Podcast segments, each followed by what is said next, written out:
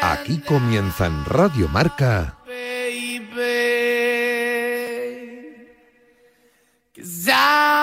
Directo Marca. Con Rafa Sauquillo.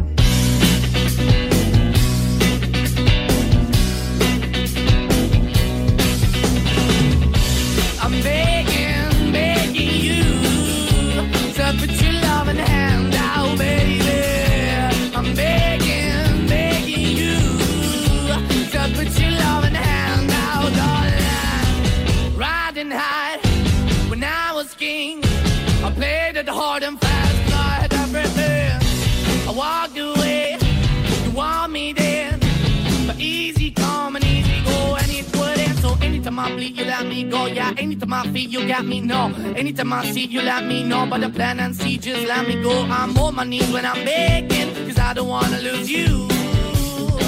Hey, yeah.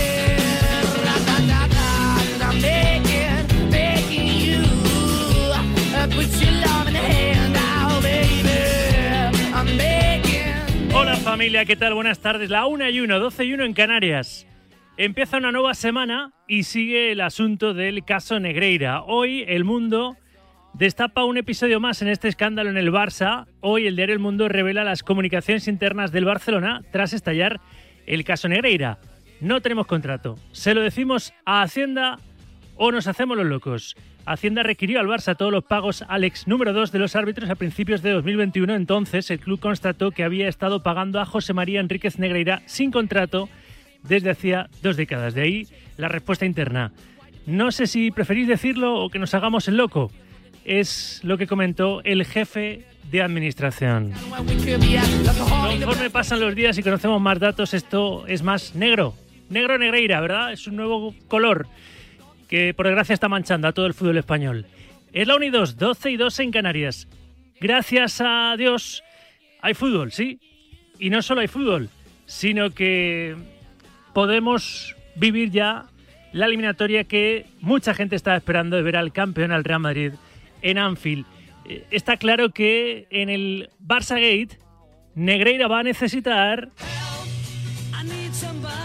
Y en la ciudad de los Beatles, mañana en Anfield, también el Liverpool va a necesitar esa ayuda porque mañana arranca la eliminatoria de octavos de final de la Liga de Campeones entre el equipo Red y el Real Madrid. Los de Klopp también van a necesitar ayuda para eliminar al vigente campeón y rey de Europa, porque ni mucho menos el conjunto inglés está atravesando un buen momento. Sed bienvenidas, sed bienvenidos. Es lunes 20 de febrero de 2023 y esto es Directo Marca, una semana más, hasta las 3 de la tarde. Antes de meternos en Europa, habrá que cerrar la jornada de liga, la vigésimo segunda jornada de la Liga Santander, que se completa esta noche a las 9 con el Getafe Valencia. Duelo de necesitados, duelo de equipos en descenso, en lo que será el estreno de Rubén el Pipo Baraja en el banquillo valencianista. Es portada de marca Álvaro Rodríguez. Ancelotti puede incluirle en la lista para Anfield. El italiano le quiere para lo que resta de curso y el uruguayo, la verdad es que deslumbró en el Sadar con dos asistencias en cinco minutos. Álvaro Rodríguez es el titular de portada en el diario deportivo líder.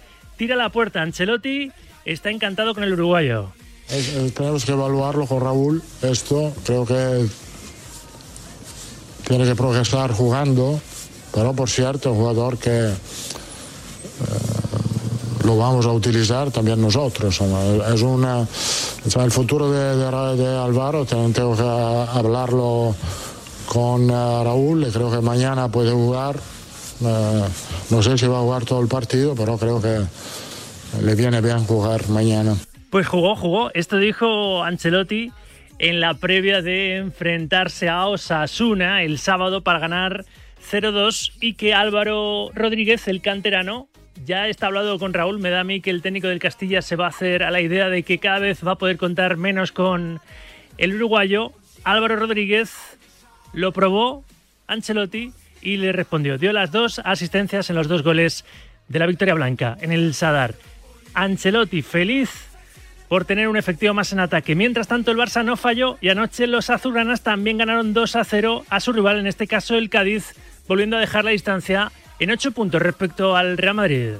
Sí, prácticamente en dos, tres minutos Sí, nos, nos sentenciábamos, pero encarrilábamos mucho el, el encuentro. Creo que la primera parte ha sido muy buena, de dominio y de circulación alta. La segunda hemos bajado un poco la intensidad, un poco el ritmo. Al final han habido alguna que otra ocasión del Cádiz que no, no nos ha gustado, pero bueno, al final es normal también bajar el ritmo, ¿no? Llevamos mucho a- eh, mucha acumulación de partidos, eh, mucho cansancio y al final se ha notado al final. Pero contento de la dinámica del juego del equipo y otra victoria en casa, portería cero y contentos. Seguimos con la, con la diferencia de ocho puntos que es para nosotros importante. Y con el mejor partido de Ferran Torres con la camiseta del Barça. Esa victoria 2-0 ayer ante el Cádiz.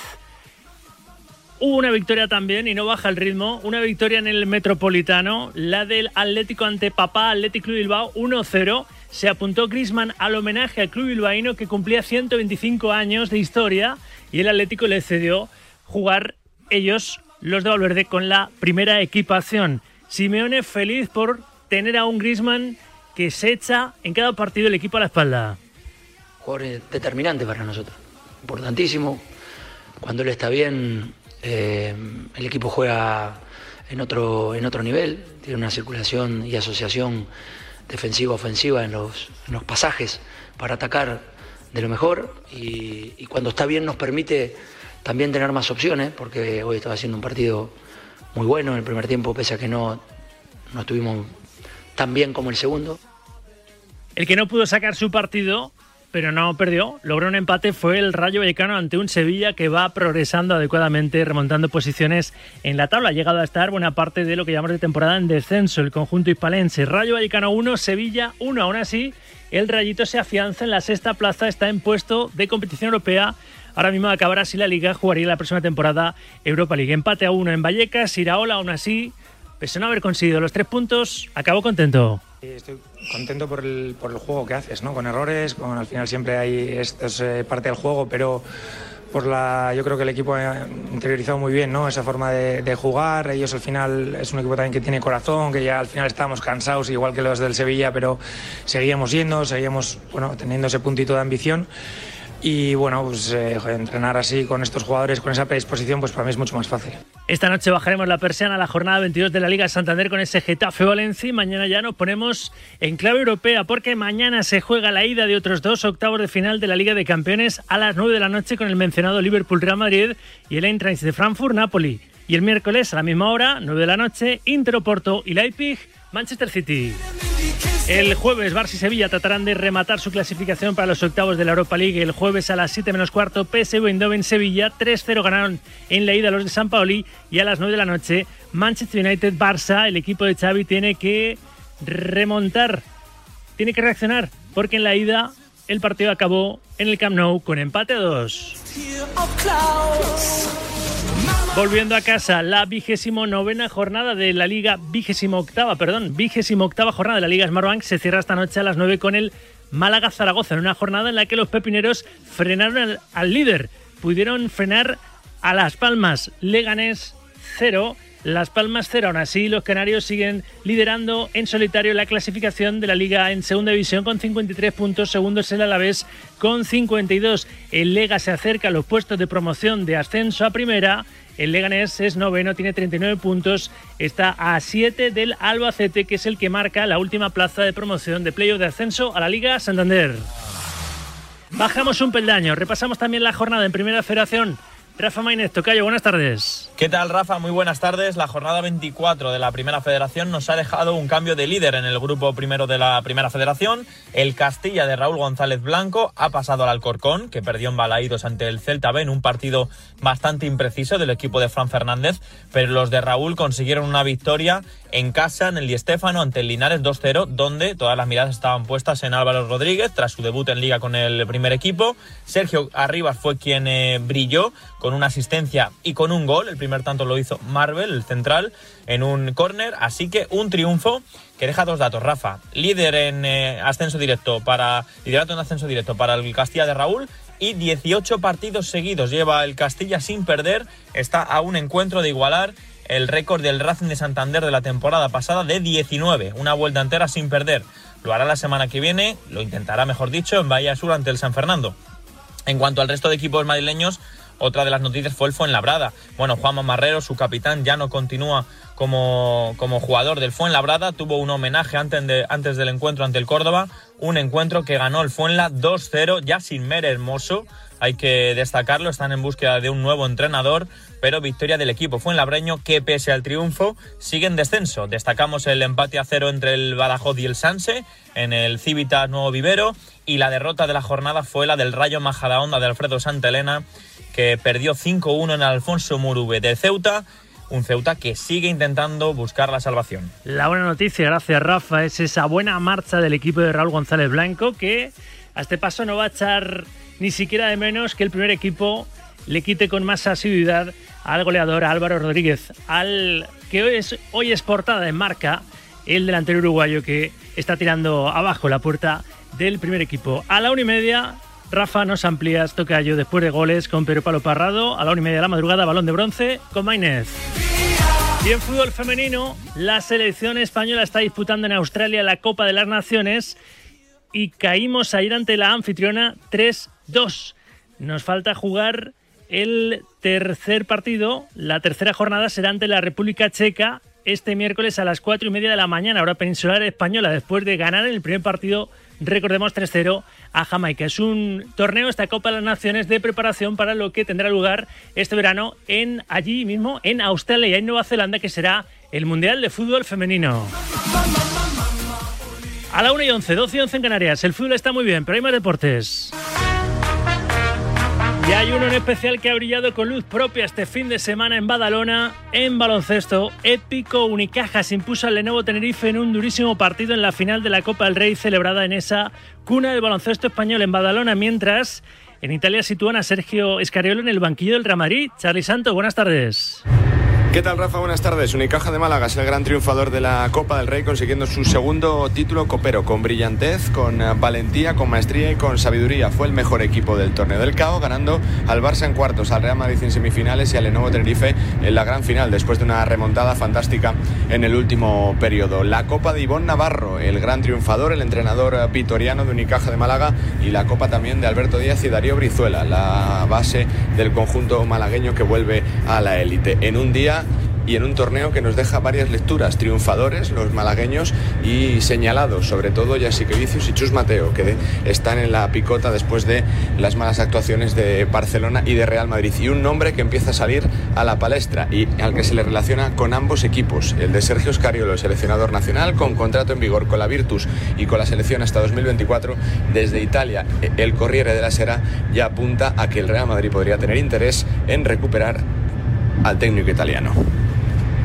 Pues ojito, gracias Charlie, volviendo en el AVE desde, desde Badalona, luego ampliamos, ¿verdad? También nos gustamos un poquito más en ese triunfo, segunda Copa del Rey de baloncesto para Unicaja después de la que ganó en 2005 en Zaragoza al Real Madrid, entonces, en Unicaja jugaba el hoy presidente de la Federación Española de Baloncesto, Jorge Garbajosa. Ahí pudimos estar en el pabellón Príncipe Felipe cubriendo aquella Copa del Rey en 2005 y bañándonos después, ¿eh? casi con los jugadores en el vestuario de Unicaja. Segunda Copa del Rey para el equipo malagueño 80-83. Ganó al Lenovo Tenerife el conjunto de Ivonne Navarro. Épico Unicaja. Y por último, en golf, John Ram ha vuelto a ganar y vuelve a colocarse número uno del ranking mundial. John Ram ganó en el de Genesis en Riviera y reina de nuevo en el golf mundial. Un pat de desde 15 metros puso eh, el broche definitivo, resultó eh, vital para el de Barrica. Encadena una saga con unos números que solo se vieron a Tiger. Woods anunció por su parte que se centrará solo en los grandes. Victoria número uno, la de John Ram, que vuelve a liderar el ranking del golf en el planeta.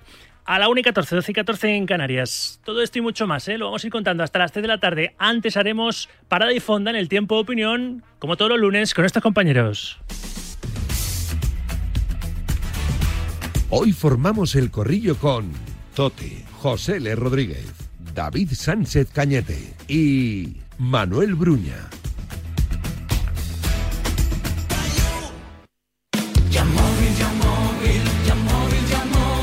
El Barça no afloja, vuelve a dejar la diferencia en 8 puntos respecto a su perseguidor en la liga, que es el Real Madrid. Y eso que los blancos metieron presión al líder, a los azuranas, porque se acostaron el sábado después de la victoria en Pamplona a cinco de los de Xavi Hernández, pero el Barcelona ayer ganó al Cádiz con idéntico resultado que el que logró para vencer en el Sadar 0-2 a Osasuna. El Barça ganó 2-0 anoche al Cádiz y vuelve a estar a 8 puntos. ¿Será esta temporada la del Barça o habrá que esperar otra temporada más para ver al equipo azurana campeonar en Liga? Si sois de los que no os gusta la espera, quedaros con este nombre, Ya Móvil. Y es que si vendes tu coche en Ya Móvil, obtendrás tu dinero en tan solo 20 minutos. No dejes para mañana lo que puedes hacer en minutos. Recuerda, este mes solo en Ya Móvil.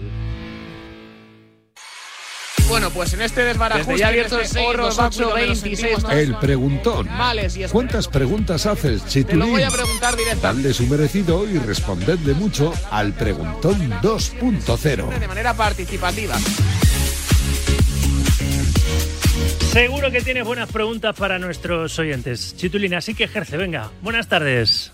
¿Qué tal, Rafa? Muy buenas. 628 26 90 92. Ya lo sabes, teléfono de los oyentes para mandar notas de audio para que te podamos escuchar en este tiempo de directo marca. Bueno, y en todos los programas, porque el número es el mismo, para que nos entendamos. Pero ahora más que nunca, 628 26 90 92 para darle el merecido al preguntón de turno que te quiere preguntar precisamente lo que ha planteado Javi Amaro a primera hora de la mañana.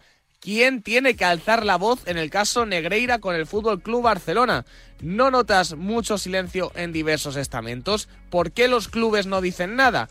¿Por qué la liga parece que también se desentiende? ¿Por qué la federación pasa la pelota? El Consejo Superior de Deportes tampoco se ha pronunciado firmemente. 628 26 90 92. ¿Quién tiene que tomar cartas en el asunto? ¿Quién tiene que alzar la voz? Lo mismo es el propio Fútbol Club Barcelona para esculparse. Lo mismo es el propio Comité Técnico de Árbitros o los árbitros de aquel entonces para decir, oiga, que esto no tenía nada que ver con nosotros. Ellos la verdad que sí que han sido los únicos en hablar en los medios. Pero no digo solamente en los medios, sino si este asunto tiene que tirar ya para un lado o hacia otro. Todo eso y la previa de una semana europea que se presenta apasionante, sobre todo con ese partido entre Real Madrid y Liverpool que te vamos a contar mañana en la sintonía de marcador.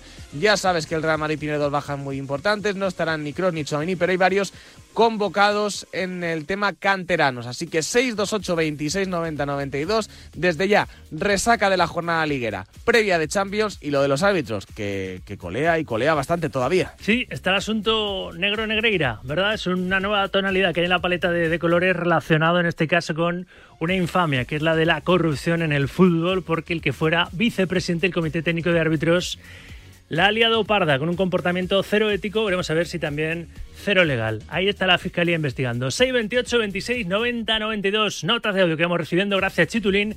Hasta las 3 de la tarde te vas a escuchar en la radio. Y es cierto, los clubes están muy callados. ¿Por qué?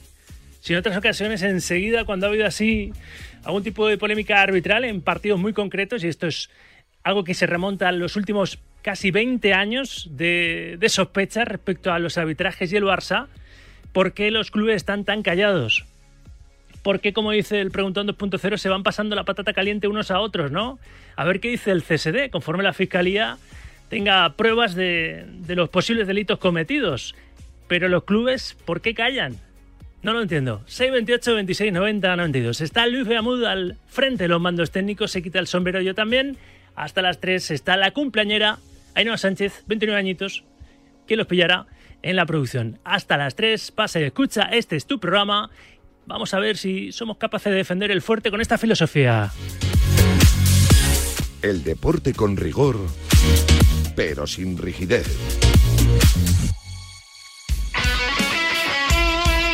El deporte es nuestro. Radio.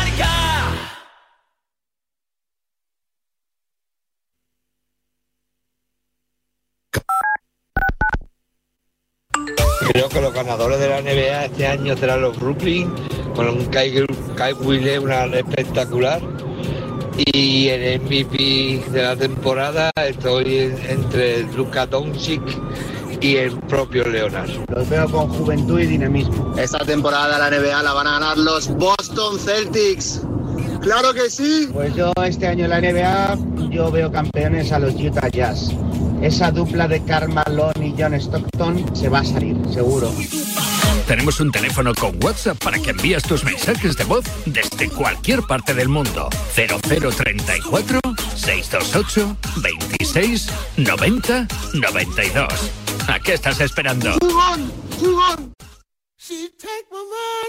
Llega Marca Padel a Radio Marca, un nuevo programa temático para los amantes del pádel. Todos los sábados de 11 a 12 de la mañana y en formato podcast.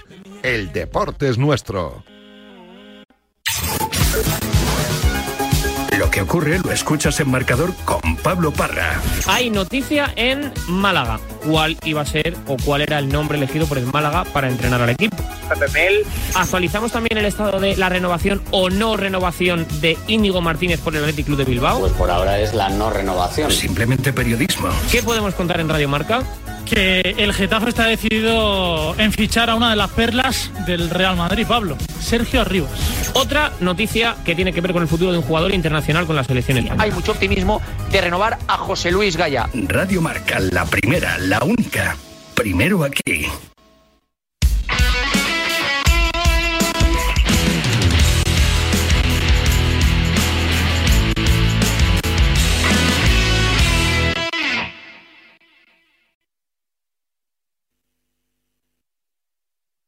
I'm begging, begging you. Rafa Sauquillo en Directo Marca.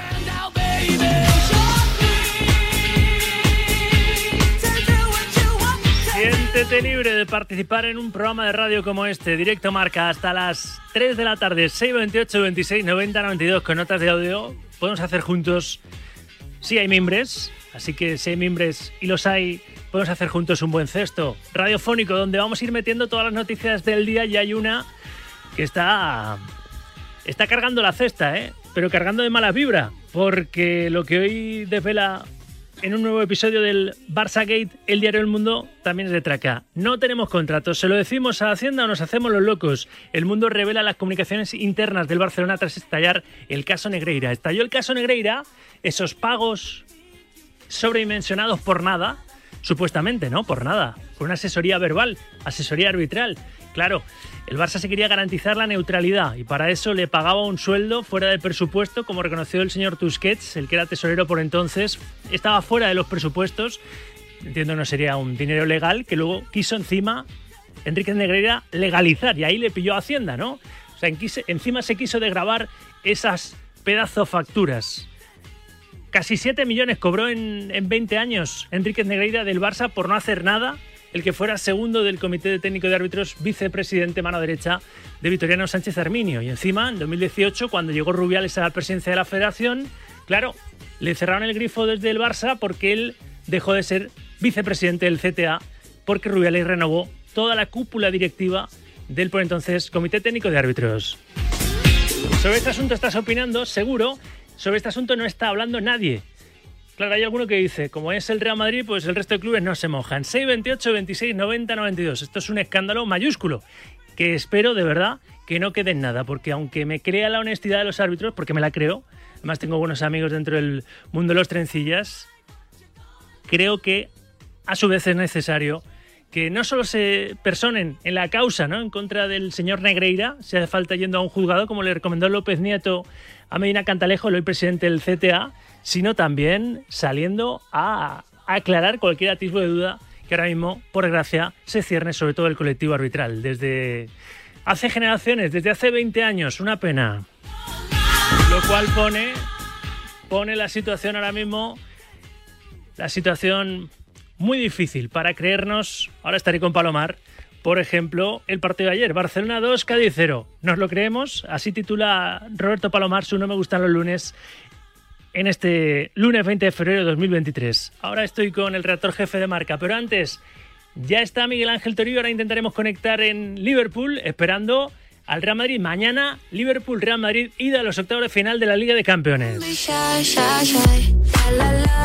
Situ Gómez. Entre tanto, hay que ir contando, por ejemplo, esas dos bajas importantes que tiene Ancelotti para mañana, las dos en el centro del campo, Cross y Chouameni, ¿no? Buenas tardes de nuevo. ¿Qué tal, Rafa? Buenas tardes de nuevo. Eso es el contratiempo que sufre Carlo Ancelotti a partir de dos futbolistas que ya no pudieron estar el otro día en el estadio del Sadar y que además tiene esa lesión que no es una lesión como tal, no es una dolencia muscular, no es una fractura, no, no, pues es, un, es una gripe, son problemas, es una enfermedad que además eh, deja bastante tocado al futbolista, puesto que Tony Cross en este caso ya está recuperado aparentemente, pero no físicamente, puesto que este viaje te deja bastante trastocado y el tono físico del futbolista alemán, por ejemplo, no es el mismo. Así que tanto Tony Cross como Aurelian Chouameni son las novedades para mal de una convocatoria que ya está rumbo a Liverpool. Después de esa victoria 0-2 el sábado en Pamplona, un estadio complicado porque el equipo Arrasate está haciendo una gran campaña liguera. 0-2 con un bueno, un tipo que está derribando a base de, buenos minutos la puerta del primer equipo. Álvaro Rodríguez tira la puerta, es el titular de, portada. Eh, los goles vinieron de dos asistencias del uruguayo. Sí, eso es. Eh, lo que pasa que el segundo, el primero no subió al marcador, pero en este caso el segundo de Marco Asensio sí tuvo ese premio de la validez del gol legal y Álvaro Rodríguez que aprovechando esa baja de Karim Benzema, quien por cierto sí está en la lista de convocados para Liverpool, pues también se cuela a su vez en ese selecto grupo donde han entrado otros dos canteranos como son Sergio Arribas y Mario Martín, pero el futbolista uruguayo lo cierto es que está haciendo las cosas muy pero que muy bien con el Castilla, con el que ayer jugó, le dio tiempo a hacer de todo al, al atacante y en esos minutos convenció seriamente a Ancelotti de que en el caso de que haya bajas y en el caso de que haya una oportunidad en la lista, pues puede colarse por méritos propios. Lo hizo con una doble asistencia, la segunda recuperando, la segunda para Marco Asensio, la segunda la Buchaca, la segunda subió al marcador. Álvaro Rodríguez, que va a tener más presencia en el primer equipo porque está aprovechando, como digo, esas oportunidades. Y ya decía en la previa Ancelotti, lo escuchábamos en la portada, que tenía que hablar con Raúl González Blanco, con el técnico del Rama y Castilla, con el entrenador de Álvaro Rodríguez, porque se lo va a ir quitando, ¿verdad? Encima el Castilla va como un tiro en el grupo primero de Primera Federación, o sea que seguramente no tenga problemas el conjunto blanco, el filial del Real Madrid, para jugar esa promoción de ascenso a, a la Liga Smartbank. ¿Qué más contamos, Chitulín, del equipo blanco que encara su, su partido ante un Liverpool. Luego estaremos con Rulo Fuentes en horas bajas. Por ahí seguramente puede hacer más destrozos ya desde el principio, desde mañana en Anfield, ¿no? Sí, ahora te contará bien el Rulo, pero bueno, un equipo que poco a poco va remontando el vuelo después de un inicio de temporada realmente malo, con precedentes en final de la Champions que sonría al Real Madrid, al menos en los dos últimos. Otro cantar fue con el Madrid de los García.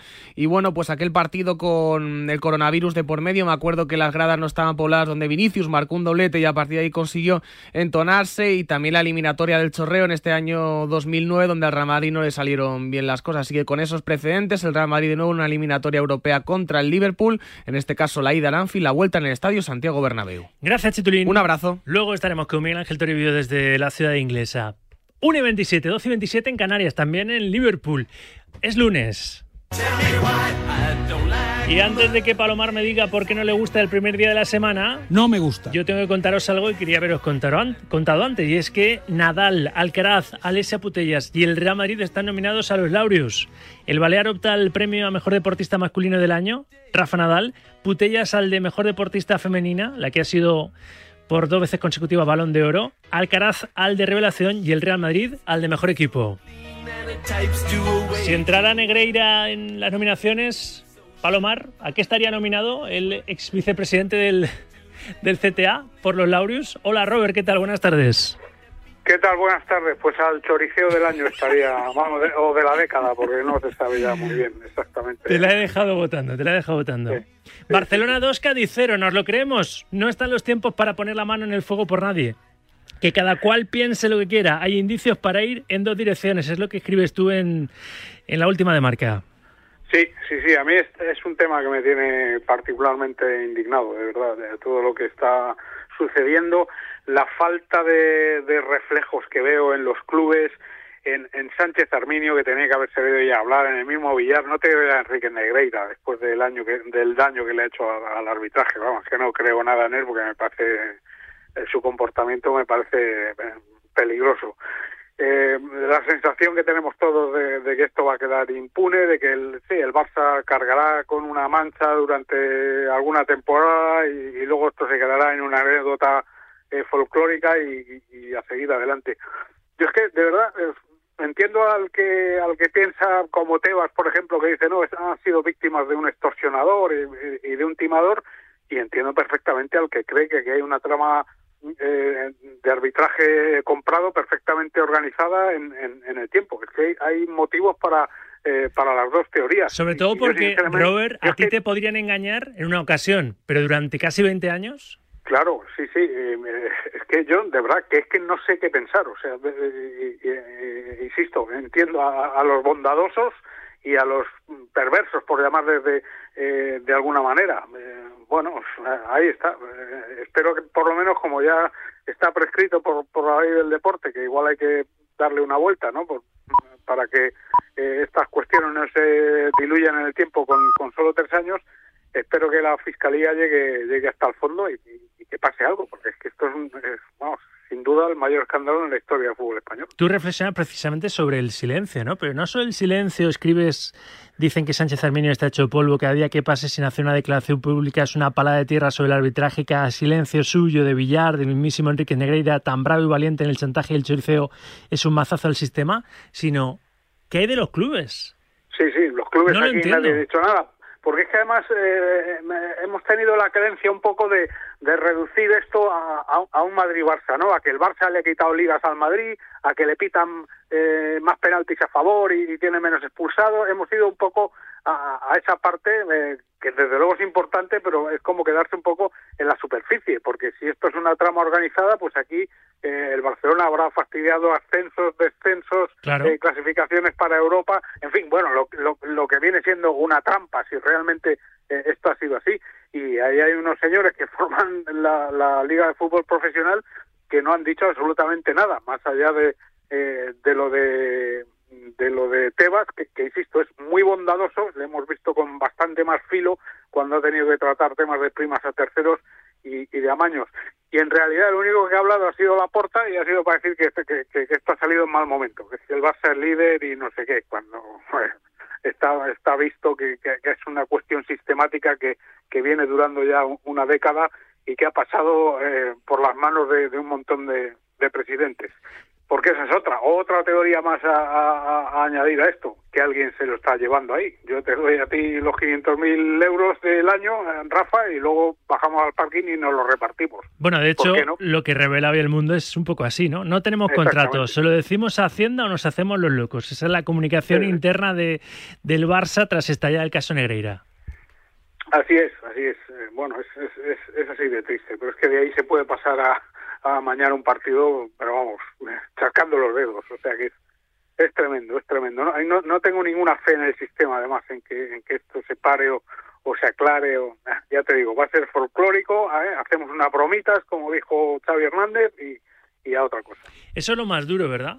Porque todos esos árbitros que ahora mismo están bajo sospecha, seguramente habiendo sido, y sin él seguramente honesto, pero la siembra de la duda está ahí, la nube negra se, ha cernido sobre su cabeza de los árbitros de los últimos 20 años, casi nada, se dice pronto. El que era su jefe no sale a defenderles, Vitoriano Sánchez Arminio, ni a aclarar por qué tenía de mano derecha a un tipo corrupto, ¿no? Que intentaba en- encima extorsionar, ha intentado extorsionar después de salir del CTA al Barça, amenazando con tirar de la manta y denunciar qué irregularidades, sembrando todavía, todavía más sospechas y más dudas, ¿no? ¿Qué irregularidades, Robert? Y que esto pueda quedar impune. Yo no me creo que el CSD no entre y, y no quiera lavar la imagen del fútbol español, por ejemplo. Sí, sí, sí, sí o, o los propios árbitros. Me parece que algún colegiado... Se van a no sé si personar, Andújar- creo, sí. Sí, sí, pues es que se tenían que haber personado ya. O sea, es que a mí cada día que pase me parece un, un escándalo. O sea, es que están poniendo en, en- en duda eh, la honestidad de todo un, un- un colectivo. Es que a mí me parece incluso motivo suficiente, y a lo mejor ahora empiezo a recibir notas de audio diciendo se le ha ido al Sauki, para inhabilitar a la porta. Eh, bueno, si hubiera armas jurídicas, a mí también me lo parece. El problema es que, eh, primero, lo, lo- lo- desconozco, pues entramos ya en, en unos niveles del derecho que es difícil. Y luego, claro, esta gente está bajo ese amparo, entre comillas, que es la ley del deporte, que dice que esto ha prescrito. ha- ha prescrito. Entonces, casi nos enfrentamos más a, un- a una cuestión de, de ética y de, y de estética. Pero bueno, es que, por ejemplo, eh, si tú miras la reacción desde Barcelona, desde bueno, de la masa social, que yo creo que, que el Barcelona está ahora mismo para pedir un- una regeneración absoluta, o sea, que ha salido, no sabemos todavía cuánto cuesta Neymar, han salido pagos a periodistas, han salido comisiones infladas, eh, se les ha ido la mayor estrella en la historia del club y todavía no sabemos ni, ni cómo ni por qué.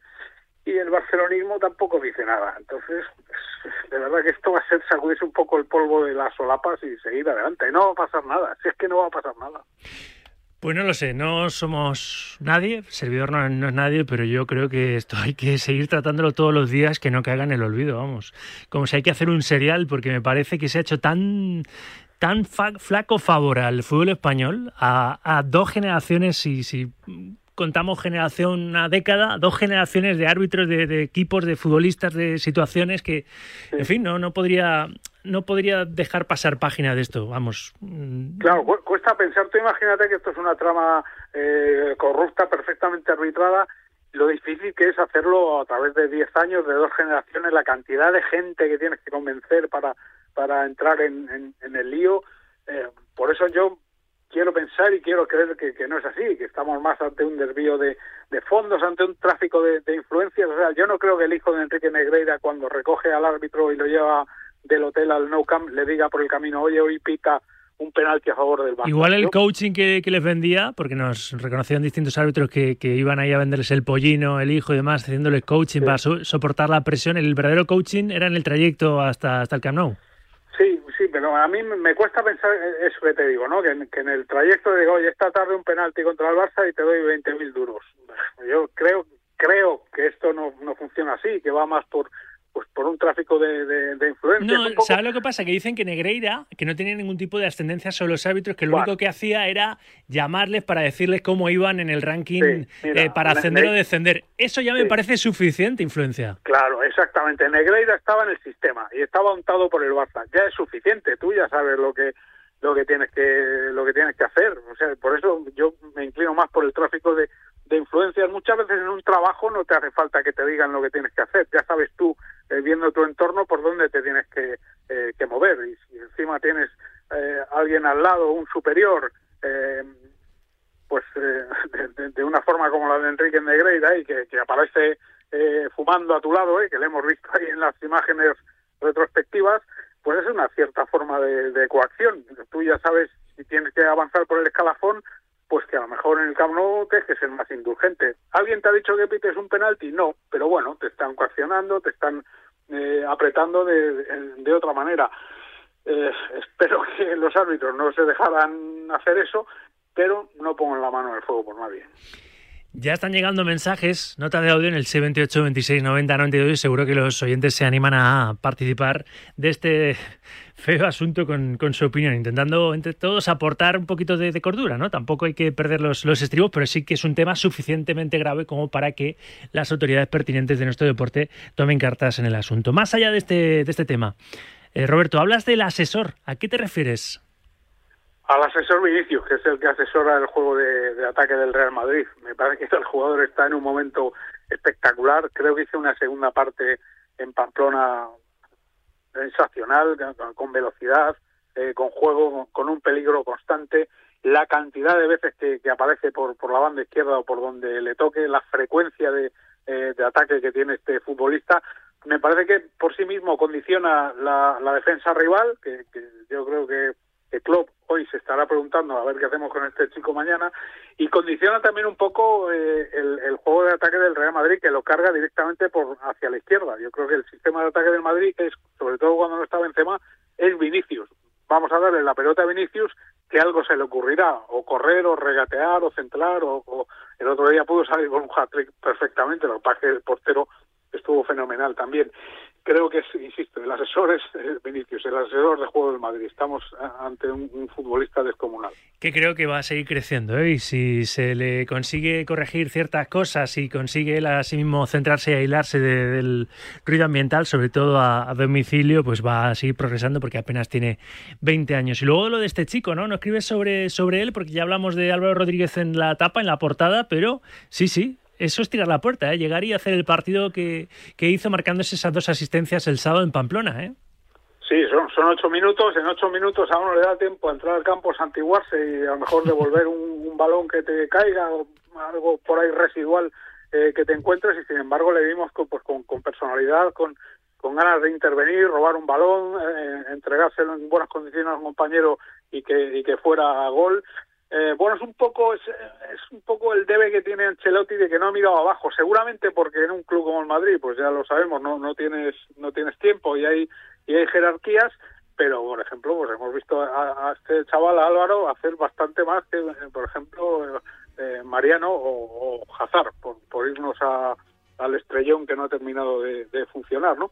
Bueno, tiene buena pinta, es muy joven, supongo que el Madrid habrá, lo sabrá cuidar y tiene ahí un, un chico a explotar y que le puede dar bastante juego. Leo yo tu flecha hacia arriba y flecha hacia abajo porque lo último es comentarte lo que acaba de, de pasar. Pedid y se os dará. Pedíamos que hablas en los clubes. Acaba de emitir un comunicado del Sevilla. Ahora te lo, te lo leo, Roberto, y se lo leo a los oyentes. Pero tu flecha hacia arriba en tu artículo, tu no me gustan los lunes, es para Unicaja, se alzó brillantemente con la Copa del Rey de Básquet, una final inédita a la que llegaron dos equipos valientes. Tu flecha hacia abajo ha aparecido el Cafre que profirió insultos racistas a Vinicius en Mallorca. Además, es reincidente que el peso de la ley recaiga sobre él.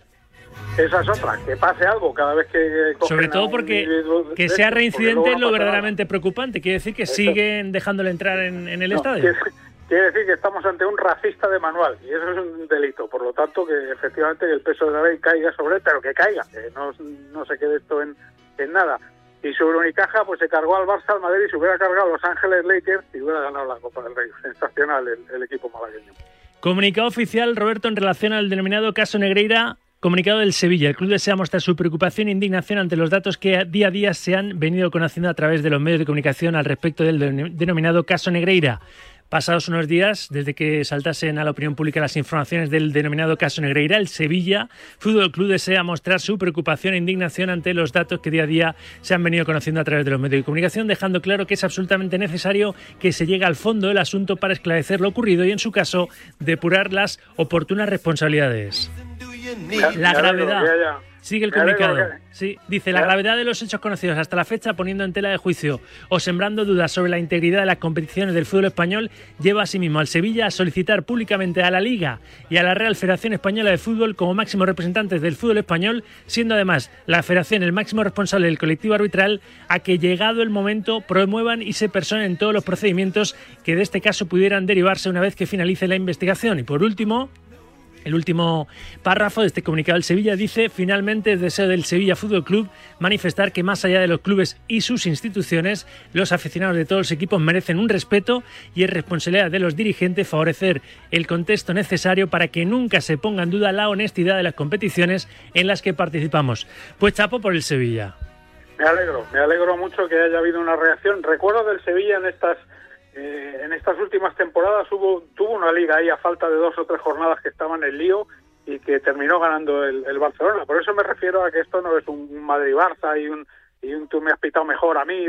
Bueno, es que hay otros equipos que, eh, si, si esto es una trama corrupta, eh, se ven implicados. Y me, parece bien que, que el Sevilla eh, se haya avanzado, además con cierta firmeza, a pedir que, esto se, se pueda se pueda aclarar en, en la medida de lo posible. A ver si se siguen o si se suman más clubes para levantar la voz, aunque sea un poco de cara a la galería, ¿no? Pero ese silencio estaba siendo un poco, un poco raro del resto de clubes.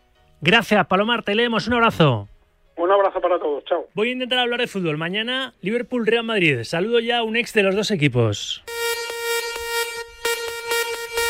Porque mañana arranca en Anfield esa eliminatoria de octavos de final de la Liga de Campeones. Antonio Núñez vistió las dos camisetas. Hola Antonio, amigo, ¿qué tal? Buenas tardes. Hola, ¿qué tal? Buenas tardes. Cuesta hablar de fútbol, ¿eh? Cuando hay casos como este caso Negreira que nos tiene a todos un poco locos, ¿eh? Tremendo, tremendo, ¿verdad, Antonio?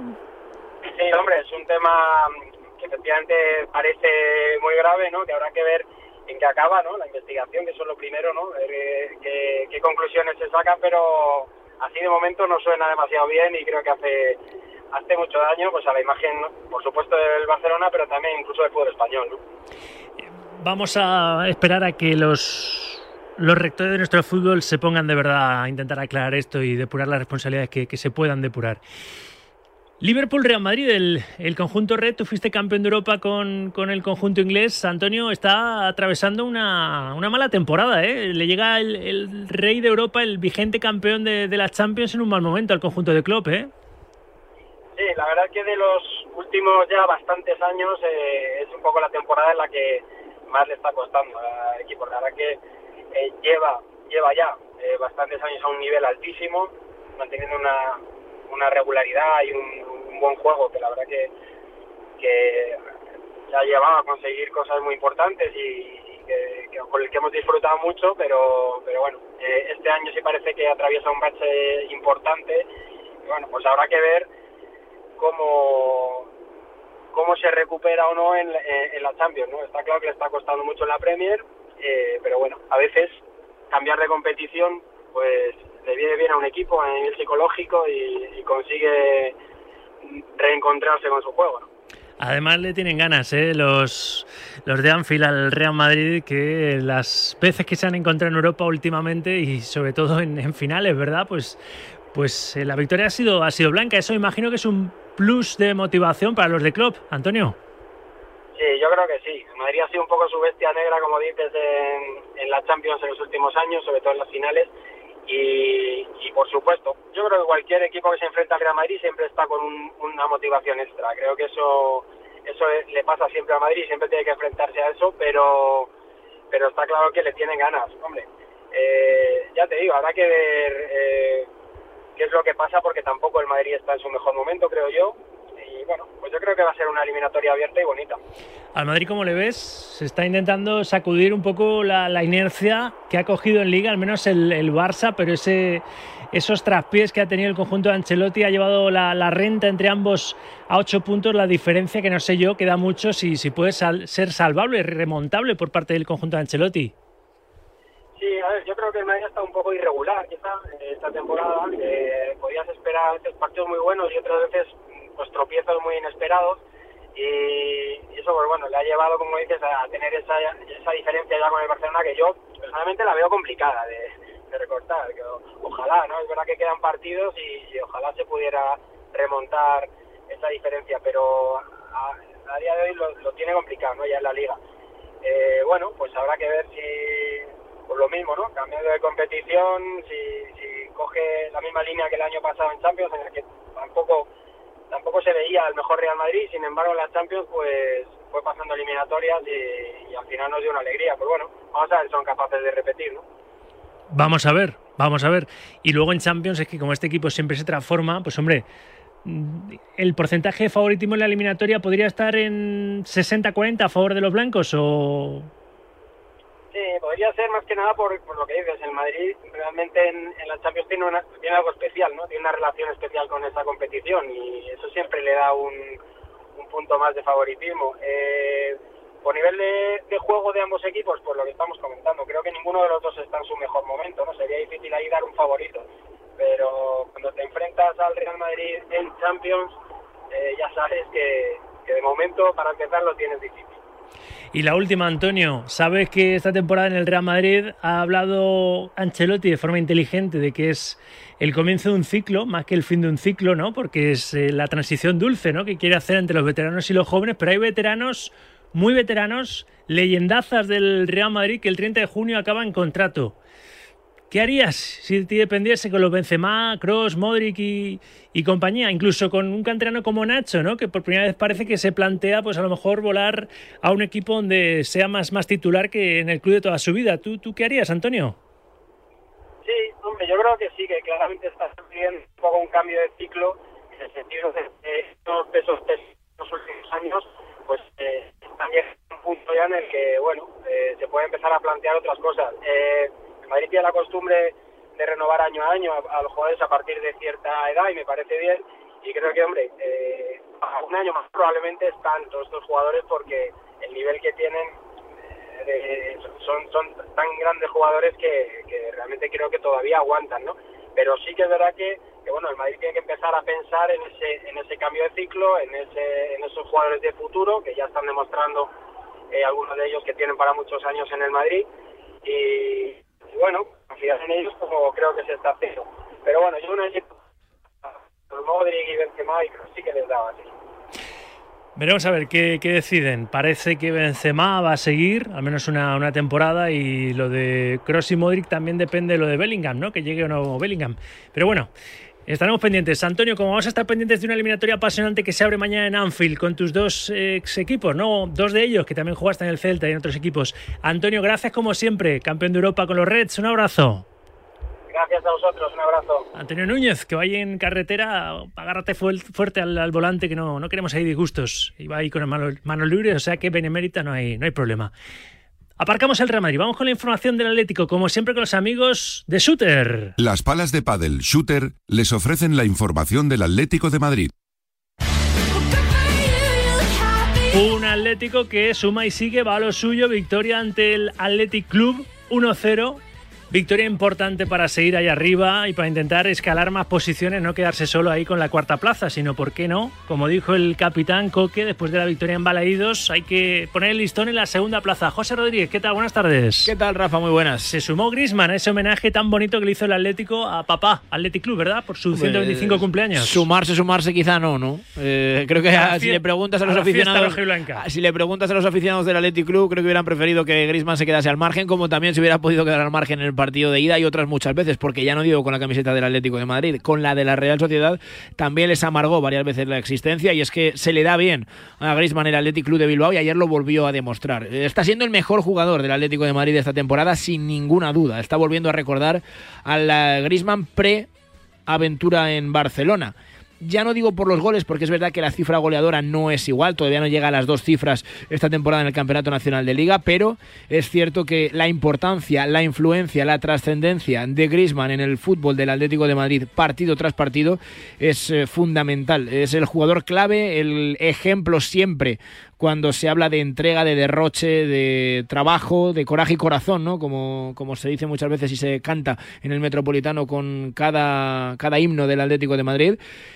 Y ayer volvió a ser el mejor. Eh, robó ese balón en el centro del campo, apareció de la nada. Eh, en Balaídos, por ejemplo, le tuvieron que cambiar, eh, o tuvo, fue sustituido, mejor dicho, porque, oye, el depósito también se va agotando poco a poco después del desgaste del Mundial.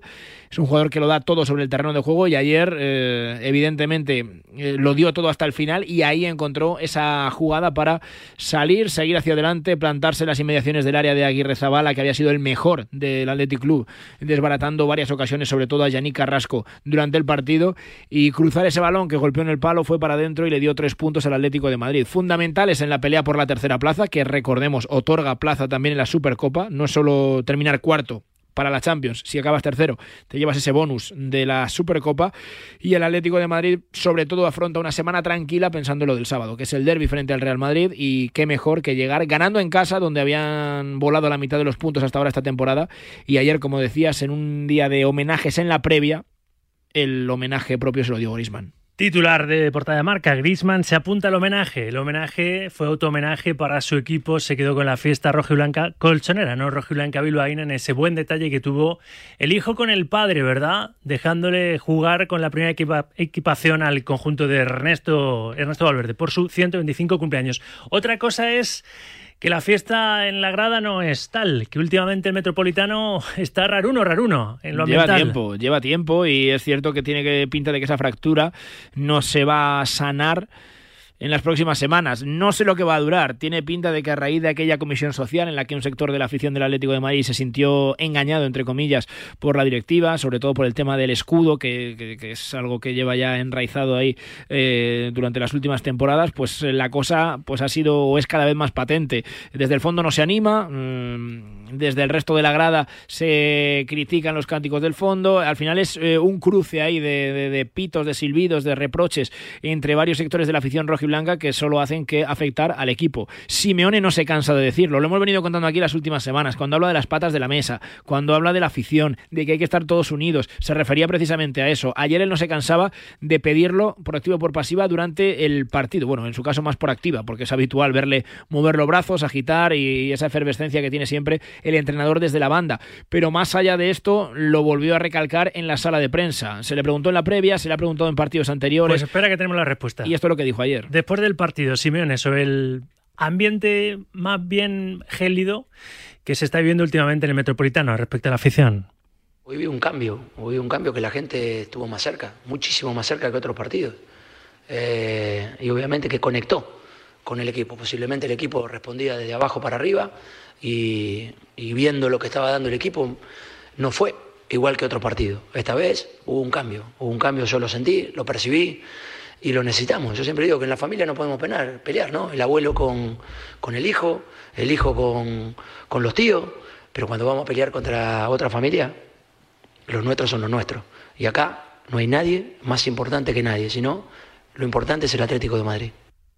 Pues es una, Una afirmación del Cholo conciliadora. Hay que pensar que lo más importante es el equipo, hay que olvidarse de esas luchas, esas reivindicaciones, que es el escudo.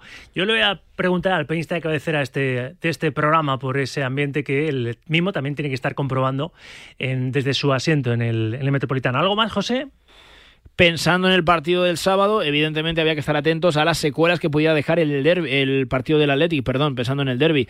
Hoy el Atlético de Madrid se ha entrenado, es verdad que era jornada de recuperación para los titulares, mañana es día de descanso, se va a volver a la carga ya así con todo a partir del miércoles, pero había que estar pendiente de varios jugadores que acabaron tocados, o por ejemplo Tomás Lemar, que no estuvo presente en el partido de ayer. Lemar tampoco ha entrenado hoy junto al resto de sus compañeros, habrá que ver la evolución, una más, de esa lesión del francés, van unas cuantas, y es verdad que también había que estar muy pendientes de Rodrigo de Paul. Se marchaba sustituido por primera vez. Escuchábamos aplausos para el jugador argentino que evidentemente con sus actitudes o, sus, eh, errores, digamos, extradeportivos, ha calentado y mucho y ha enfadado a la grada. Eso es otro asunto. Eh, es verdad que, de Paul eh, no ha tenido el cariño de la grada en las últimas semanas, pero precisamente por esos errores que ha cometido fuera de los terrenos de juego. Y ayer, después de una racha en la que parece que se va asentando en ese once de Diego Pablo Simeone junto a Coque en el centro del campo, se marchaba aplaudido pero con problemas musculares. Hoy es el día en el que se le van a realizar esas pruebas para comprobar si hay una sobrecarga, si hay algo más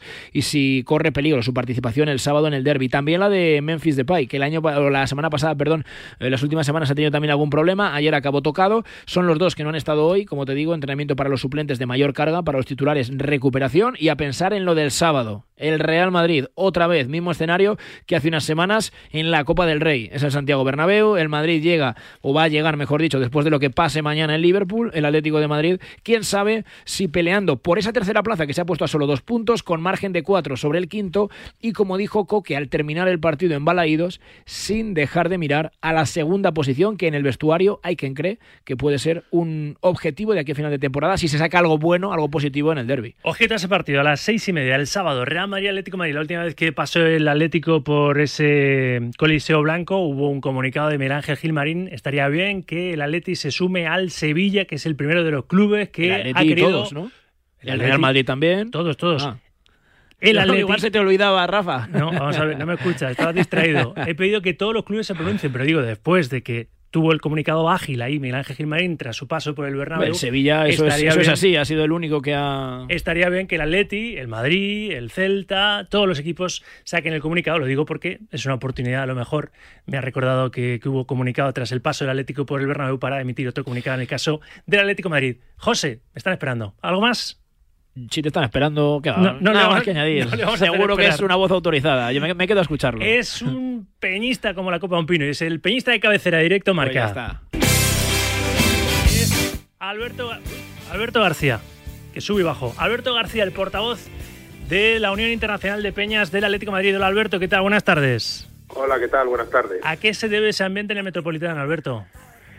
Pues no sabemos, la verdad es que está siendo una temporada un poco complicada, con muchos eh, temas extradeportivos y bueno, pues yo creo que eso está afectando a la grada y pues no está bien, la verdad, porque bueno, pues evidentemente hay varios colectivos, hay muchas sensibilidades en una afición tan grande, pero lo que nos une a todos es apoyar al equipo y eso es lo que se debería estar haciendo eh, incondicionalmente, siendo del colectivo que sea, con las inquietudes que se tengan o con los las reivindicaciones que sean. Mientras que el equipo está jugando, se debería apoyar siempre, como se ha hecho siempre en este club y esta afición.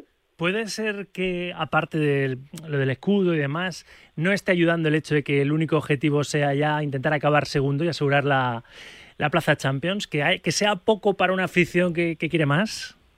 Hombre, al final es un cúmulo de cosas. Eh, evidentemente hay los temas extradeportivos que has dicho, comisión social y todos los temas derivados, y luego deportivamente pues el equipo tampoco ha ayudado en ese aspecto ni en el juego ni en los resultados. Y bueno pues hoy es una suma de cosas que hace que ese ambiente pues no sea el idóneo. Pero bueno al final todos tenemos que tener claro que esto la temporada está siendo como está siendo y vamos a tratar de acabarla lo mejor posible. Por lo tanto tenemos que apoyar todos para que el equipo quede lo más alto en la liga y si puede ser eh, segundo en vez de tercero pues mucho mejor En esos años, la última, en esos años del caso Negreira, el Atlético fue dos temporadas, creo que subcampeón en la pelea con el, con el Barça. Decía yo lo del comunicado de, del Atlético Madrid, el único que lo ha hecho de momento es el Sevilla, lo tiene que hacer el resto de clubes. ¿Te gustaría que el Atlético también se, que el Atlético, tu club, se, se pronunciase, ¿no? O al menos rompiera o se sumara a romper ese doloroso, doloroso y extraño silencio de, de los clubes participantes en la misma competición que el Barça, ¿no? Las mismas competiciones que el Barça en España.